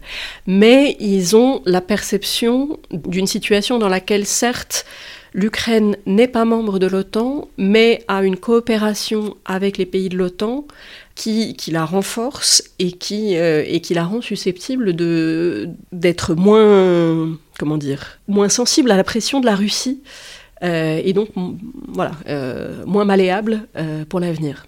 Donc c'est qu'il n'y a pas de gros événements, mais c'est que bon, c'est peut-être le moment pour éviter que ça, que de, de laisser les choses, enfin pour éviter un rapprochement qui soit trop effectif déjà, faut peut-être se, se charger du problème maintenant pour pas avoir à s'en charger quand ce sera plus compliqué, de, du point de vue russe. C'est en tout cas une évaluation de la trajectoire de l'Ukraine où les, les Russes se disent aujourd'hui on a les moyens de faire pression de manière très efficace. Dans cinq ans, on ne les aura peut-être plus. Je, reviens sur ce que je disais auparavant sur la, la fonction de ce déploiement. Donc il y a une première fonction qui est de faire pression. La deuxième fonction, c'est sans doute de se ménager des options. Et là, on ne sait pas jusqu'où, enfin, on ne sait pas exactement quelles sont ces options parce qu'on ne sait pas non plus quels sont les objectifs recherchés par la Russie. Il y a cet objectif d'éviter le rapprochement de l'Ukraine euh, avec les pays de l'OTAN. Mais euh, un certain nombre d'analystes ont dit, euh, avec ce déploiement, potentiellement, la Russie se donne aussi les moyens d'une intervention terrestre massive, mais on ne voit pas très bien quel pourrait en être l'objectif. Enfin, ce serait ou alors en tout cas ce serait totalement irrationnel d'envisager de conquérir une partie plus importante du territoire ukrainien, sachant que l'armée ukrainienne a les moyens quand même de résister, sachant que la population ukrainienne résisterait très vraisemblablement, le coût euh, financier, militaire, humain euh, paraît démesuré pour un, un gain qui n'est pas complètement évident. La Russie a quand même un territoire assez grand pour euh, ne pas avoir besoin de s'étendre euh, beaucoup plus. Mais, non, mais du coup, la question, c'est enfin, vraiment le problème d'aujourd'hui. C'est on va où euh, à partir de là? C'est-à-dire, bon, 175 000 hommes déployés, ça peut pas durer indéfiniment. Je l'ai déjà dit, mais il fait un peu froid en Ukraine. Enfin bon, c'est des soldats qui sont hors de leur caserne. Bon, ça a un coût euh, réel de déployer des gens, surtout euh, de manière prolongée, euh, le long de la frontière. En même temps, quand Vladimir Poutine fait ce genre de démonstration de force, on le voit mal, mais encore quand c'est simplement rentrer euh, parce qu'il a changé d'avis, etc. Il faut peut-être en faire quelque chose de cette position maintenant. Donc euh, voilà, quel est l'objectif qui peut amener à euh, désescalader la situation, en tout cas à résoudre un peu le nœud dans lequel on est aujourd'hui. Alors il y a certainement un troisième objectif qui est là encore de, remonter le seuil de tolérance des pays occidentaux euh, et donc d'avoir un déploiement qui soit sur la durée beaucoup plus important qu'il n'était jusqu'à présent et qui quelque part rassure la Russie sur son, sur son flanc occidental. Si par ailleurs les Russes peuvent obtenir un dialogue avec le seul interlocuteur euh, qui les intéresse vraiment, c'est-à-dire les États-Unis, sur euh, la sécurité européenne, euh, c'est tout bénéfice. Et ce dialogue, ils peuvent estimer qu'ils l'ont obtenu avec l'entretien qu'il y a eu entre Vladimir Poutine et Joe Biden la semaine dernière, et que le- les choses vont se mettre en place dans un, dans un sens qui, quelque part, leur convient. La question, euh, c'est est-ce qu'ils espèrent vraiment atteindre leurs objectifs dans ce dialogue et quels, sont les objectifs qu'ils se donnent. Ils ont affiché un certain nombre de positions de négociation, euh, avec notamment le fait que l'OTAN revienne sur la déclaration de Bucarest en 2008, et ils disent clairement que ni l'Ukraine ni la Géorgie n'entreront dans l'OTAN. C'est des, des demandes qui, ne sont, enfin, qui, qui ont peu de chances d'être acceptées en l'état par les pays de l'OTAN. La question est, est-ce que c'est une position de départ, avec la possibilité d'avoir des compromis en deçà de cette position, ou est-ce qu'au contraire, les Russes estimeront perdre la face s'ils acceptent quoi que ce soit qui soit en deçà de, euh, de cette demande, et donc savent pertinemment qu'en réalité, cette négociation n'aboutira à rien.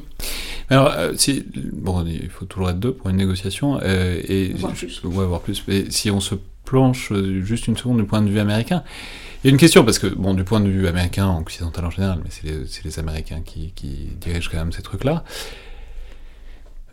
Bon, ils ont à donner des choses. On revenir euh, sur la déclaration de Bucarest. Enfin bon, ils, peuvent euh, lâcher du lest. Il peut y avoir, euh, voilà, les, Russes demandent des choses et on peut, ils peuvent leur en donner certaines. Mais la question, c'est quels sont les mesures, les leviers de négociation du point de vue occidental, c'est-à-dire on mesure assez bien que probablement que les États, ni les États-Unis ni l'OTAN ne vont s'engager pleinement dans une pour défendre l'Ukraine. Enfin, ça a été évoqué ces derniers jours de est-ce que on pourrait dé- déployer des forces américaines en Ukraine. Biden a dit non, ça, n'est pas sur la table. Donc à partir du moment où ça c'est pas sur la table, ça, ça limite aussi les possibilités. Puis au- au-delà de ça, ça pose aussi la question de l'alliance qu'est l'OTAN, de sa crédibilité, de si elle commence à reculer là, quand la Russie montre les muscles sur la frontière ukrainienne, où est-ce qu'on va, où est-ce qu'elle va après?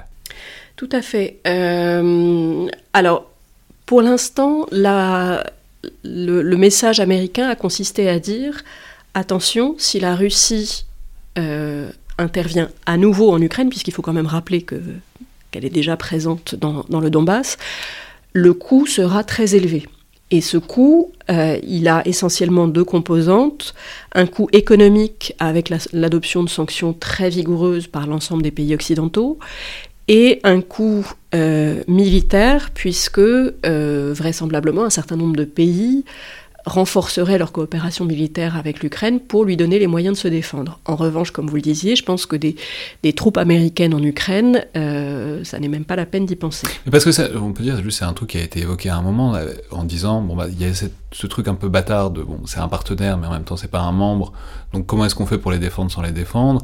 Il y avait cette idée de ce qu'on appelait une tripwire force, c'était on pourrait peut-être mettre des soldats américains euh, près de la frontière, comme ça, bah, s'ils se faisaient attaquer, ça forcerait tout le monde à, à répondre, ce qui paraît être a priori la pire idée du monde, mais ça a quand même été, une, disons, une option qui était évoquée pour peut-être fournir en quelque sorte des garanties à l'Ukraine euh, de, souveraineté euh, territoriale en tout cas. Oui, parce que c'est vraiment dans une logique de dissuasion là. Euh, c'est mettre des soldats américains en Ukraine. Ça permet de, signaler à la Russie que s'il arrive quoi que ce soit à ces soldats américains, la Russie aura affaire aux États-Unis. Après ça, politiquement, je ne sais pas dans quelle mesure un président américain peut communiquer à son opinion publique qu'il est allé euh, mettre des hommes dans un pays qui n'est même pas membre de l'OTAN, euh, et en sachant pertinemment qu'il les exposait à une éventuelle agression russe. Euh, c'est quand même un peu difficile comme, comme position à tenir. Il est vrai que dans la situation actuelle, il y a en fait plusieurs logiques qui s'affrontent côté occidental. Il y a ceux qui disent il faut dissuader la Russie par des mesures de ce type-là. Il y a ceux qui disent il faut euh, augmenter euh, considérablement le coût d'une intervention russe. Et puis il y a ceux qui disent il faut augmenter le coût d'une intervention russe, mais il faut en parallèle avoir des canaux de dialogue pour enfin traiter ce- ces questions de sécurité européenne que les Russes euh, nous mettent en avant depuis, de- depuis maintenant plus de dix ans. Mais donc, on a compris que vous croyez pas particulièrement à un scénario d'une invasion euh, massive de l'Ukraine par la Russie, mais bon, on n'est pas devin, donc on va éviter de trop se prononcer sur des choses comme ça. Mais en tout cas, ce qui est, étonnant, c'est que, enfin, quand on lit un peu ce qui ressort des services de renseignement américains, c'est qu'ils ont l'air très très sûrs d'eux, euh, qu'il y a quelque chose qui risque de se passer bientôt de plus important que les fois précédentes. Donc euh, voilà, qu'est-ce qu'on on peut imaginer quoi? Une, Peut-être une intervention à minima pour euh, dans le Donbass et dans les provinces séparatistes? C'est- c'est- ce serait quoi, les- disons, l'option euh, pas maximaliste, mais un peu quand même. Alors encore une fois, l'une des difficultés est que euh, le calcul russe n'est pas forcément rationnel. Il n'est pas rationnel parce que, comme je l'ai dit, il y a beaucoup d'émotionnels et d'identitaires qui rentrent dans, dans leur perception de, euh, de l'Ukraine. Il n'est pas rationnel parce que il se fonde aussi sur une analyse qui est probablement fausse de la situation en Ukraine. Euh, il est probable qu'il croit vraiment que ce pays est dirigé par une junte fasciste euh, aux, ordres de- des États-Unis euh, et que la population euh, souffre sous le joug de, cette oppression et serait ravie de voir arriver la Russie en libératrice. Je- J'exagère un petit peu, mais il n'est pas complètement exclu qu'il se soit auto-intoxiqué avec ce, discours sur l'Ukraine que probablement ils connaissent moins bien qu'ils ne connaissaient il y a bah, avant 2014. C'est ça qui rend difficile de, faire des scénarios, c'est que euh, y a toute une part d'irrationnel qu'on ne peut pas mesurer. Si on réfléchit maintenant à des scénarios, euh, enfin à des objectifs et à des manières de les atteindre possibles, donc il y a le scénario d'une intervention terrestre massive pour euh, aller jusqu'à Kiev euh, et retrouver les frontières de la Russie historique. Encore une fois, c'est un scénario qui est extrêmement coûteux, dont Mais simplement, on peut dire qu'ils pourraient le faire. Enfin, c'est pas, je veux dire, militairement, il y aurait pas grand-chose qui les en empêcherait euh, techniquement. Sinon que euh, il faudrait ensuite tenir ce territoire, ce qui ne sera pas évident étant donné que sans doute la population ne sera pas ravie de se voir envahir par les Russes. Deuxième scénario possible, c'est un scénario de frappe plus ciblée et sans doute aérienne pour euh, détruire les défenses aériennes de l'Ukraine et quelque part lui, couper les mains, en fait, enfin euh, en tout cas affaiblir ses défenses euh, et lui montrer que, euh, que la Russie a les moyens de le faire et, l'inciter à... Alors l'inciter, façon de parler, en tout cas faire pression et signaler à l'Ukraine ses faiblesses, signaler à l'Ukraine que les alliés occidentaux ne sont pas fiables et, prouver par cette intervention que personne ne vient au secours de l'Ukraine. Alors là encore, est-ce que, ce serait euh, la manière dont les choses se dérouleraient Je ne sais pas. Euh, mais c'est sans doute l'un des calculs de- des Russes, c'est de se dire euh, que les Occidentaux n'iront pas jusqu'à euh, soutenir militairement l'Ukraine. Et puis il y a un dernier scénario qui concerne exclusivement les, zones du Donbass, peut-être de manière un petit peu élargie par rapport euh, au, au, territoire qui est contrôlé actuellement, sur un modèle un petit peu semblable à euh, ce qui s'était passé en 2008 en Géorgie. Donc une intervention militaire terrestre rapide mais euh, limitée euh, territorialement et après laquelle la Russie dit euh, les Ukrainiens opprimaient euh, les populations russophones de, l'Est de l'Ukraine. Nous sommes intervenus pour mettre fin à cette situation et maintenant ces régions sont indépendantes. Euh, et on reconnaît l'indépendance de, la République, euh, euh, de la République populaire de Donetsk et de la République populaire de Lugansk. Ce scénario-là, j'y crois pas tellement non plus, mais encore une fois, il n'est pas exclu. Je n'y crois pas parce que, en réalité, la Russie contrôle la situation sur le terrain, son, intérêt serait plutôt que le conflit soit gelé euh, et qu'elle puisse continuer l'annexion rampante qu'elle pratique déjà dans ces, dans ces régions. Mais le coût d'une intervention militaire affichée par la Russie par rapport à l'intérêt de la situation actuelle dans laquelle elle peut dire mais je ne suis que médiatrice euh, dans un conflit interne à l'Ukraine et il faut que ces gens se parlent, je ne vois pas l'intérêt qu'elle y aurait.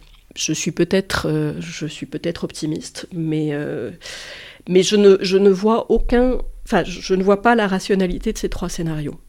Mais encore une fois, mais encore une fois, ils ne sont pas sans exclus. Vouloir, sans vouloir tomber sur un cliché sur l'âme russe, etc. Mais parfois, il se trouve que la politique euh, et la politique étrangère russe est légèrement imprévisible. Euh, ça, et puis il n'est pas exclu non plus qu'il y ait des objectifs euh, liés. Alors, il y a des objectifs très clairement liés à la relation avec les pays occidentaux et avec les États-Unis, j'en ai un petit peu parlé, mais il y a aussi des, objectifs liés à la politique intérieure ukrainienne. Euh, et par cette pression, les Russes cherchent peut-être aussi à affaiblir le président Zelensky, le pousser peut-être à des, concessions en politique intérieure, voire à l'affaiblir jusqu'à un point où il y aurait des contestations intérieures euh, contre le président Zelensky. On sait qu'il y a aussi un certain nombre de, de scandales en parallèle qui l'affaiblissent sur le plan intérieur. Euh, et donc le calcul russe est peut-être aussi de pousser euh, vers un affaiblissement plus grand encore, jusqu'au point où il y aurait une, nouvelle révolution peut-être et un pouvoir plus favorable à la Russie qui, euh, qui arriverait à Kiev. Mais dans tous les cas, on voit bien que ça va être un savant mélange. On, on l'interprète beaucoup en disant ça va dépendre des négociations entre Joe Biden et Vladimir Poutine. Et c'est sans doute euh, en partie vrai. Mais il y a aussi des considérations, disons, beaucoup plus euh, locales et qui dépendent pas simplement de la grande architecture otanienne et des équilibres géopolitiques du monde. Il y a aussi un truc vraiment beaucoup plus régional sur euh, l'équilibre intérieur de l'Ukraine et euh, les objectifs de la Russie par rapport à tout ça. Oui, alors il faut bien voir que l'Ukraine n'est pas un sujet de politique intérieure comme les autres pour la Russie. Il y a encore une fois, comme je le disais, une dimension identitaire, émotionnelle dont on a parlé de, depuis le début de cet entretien. Et c'est quelque part aussi une question de politique intérieure pour les Russes. Euh, en tout cas pour, pour Vladimir Poutine. Voilà, ça se, joue, ça se joue à différents niveaux. Ça se joue au niveau russo-américain.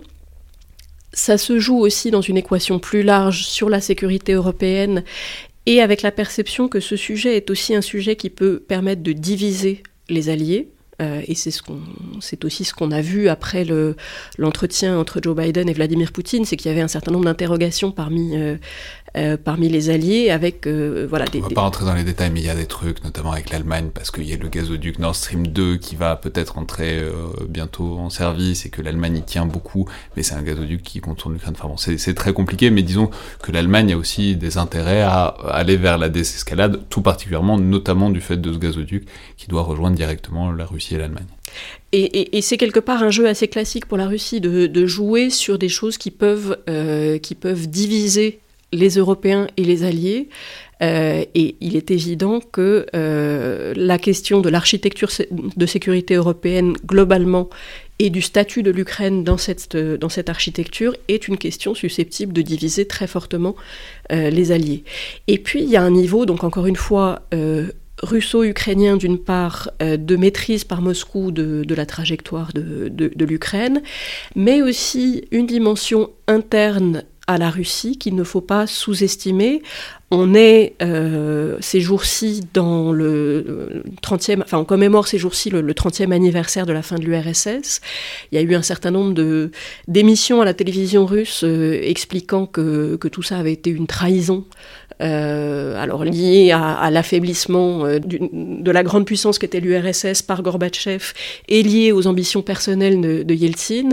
Euh, il y a eu toute une rhétorique qui se met en place sur, euh, ben, à contrario, Vladimir Poutine comme celui qui aura restauré euh, l'État russe. Donc il y a peut-être aussi dans cet affichage aujourd'hui la volonté de montrer à l'opinion russe que Vladimir Poutine euh, ne se laisse pas faire euh, et sait défendre les intérêts de sécurité de la Russie face aux pays occidentaux. Très bien. Bah, écoutez, on, verra évidemment comment ça évolue ces jours-ci euh, et, disons, les, différents niveaux d'évolution régionaux, micro-locaux et aussi internationaux avec les négociations qui se tiennent, enfin, qui, on peut imaginer, vont continuer de se tenir au moins jusqu'en début d'année prochaine. Merci beaucoup Marie Dumoulin. Merci à vous. Euh, C'était donc le Collimateur, le podcast de l'Institut de recherche stratégique euh, de l'école militaire. Deux petites choses euh, simplement en guise de conclusion. Euh, la première, c'est que j'aimerais signaler l'apparition d'un nouveau média dans le paysage des questions de défense francophone, qui est copiloté notamment par l'IRSEM, mais aussi par beaucoup de partenaires internationaux. C'est notamment une aventure, une coopération franco-canadienne.